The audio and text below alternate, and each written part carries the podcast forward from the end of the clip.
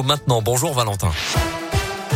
Bonjour Mickaël, bonjour à tous. À la une de l'actualité, Jean Castex et Olivier Véran étaient à Lyon hier. Ils ont visité un laboratoire de séquençage des variants du Covid. Alors que le variant Omicron a été détecté en France et dans la région, le laboratoire de l'hôpital de la Croix-Rousse héberge l'une des quatre plateformes françaises de séquençage. Un tiers des prélèvements de toute la France y sont analysés. Et à l'occasion de cette visite, le ministre de la Santé a confirmé le nombre de cas avérés de variants en ce moment. Une dizaine de cas. Le nombre de cas va probablement augmenter progressivement, à l'instar de qu'on a vécu avec euh, les autres variants. Souvenez-vous, le sud-africain, le brésilien, l'alpha, le delta, etc. Donc, euh, on a fait plus de 250 000 séquençages depuis le début de l'année. La France est l'un des premiers contributeurs sur les plateformes internationales et avec euh, un séquençage qui s'est développé au fil du temps et qui monte en puissance.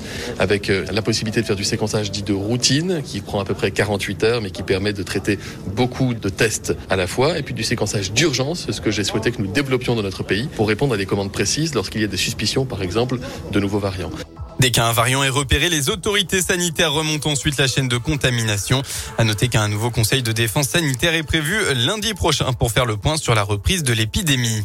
À Lyon, nouvelle mobilisation anti-passe sanitaire aujourd'hui. Deux manifestations distinctes sont au programme. La première est à l'appel du collectif Lyon pour la liberté et partira des Brotteaux à 14h.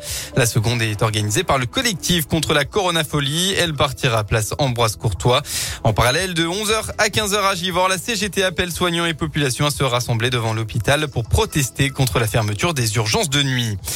Dans la région, la fréquentation des hébergements collectifs touristiques sur l'ensemble de la saison estivale reste très mitigée. Hein. D'après une étude de l'INSEE publiée hier, on est encore loin de retrouver le niveau d'avant la crise sanitaire, c'est-à-dire en 2019. Dans le Rhône, c'est la douche froide. On constate une baisse de près de moins 24%. La baisse dans la région est estimée, elle, à 11%. La fréquentation s'établissant à 23,7 millions de nuitées dans les hôtels, campings et autres hébergements collectifs de tourisme. On n'oublie pas depuis hier et jusqu'à demain la 35e édition du Téléthon. 30 heures d'émission en direct sur France Télé. Des milliers d'animations dans toute la France sont prévues aujourd'hui pour récolter des fonds pour la recherche sur les maladies rares. Un seul numéro, évidemment, le 36-37 et un par un, Soprano. On passe au sport en football, début de la 17e journée de Ligue 1 aujourd'hui avec trois rencontres à retrouver. Marseille-Brest à 17h, Lille 3 à 19h et Lens-PSG à 21h. Demain, l'OL se déplacera à Bordeaux à 20h45.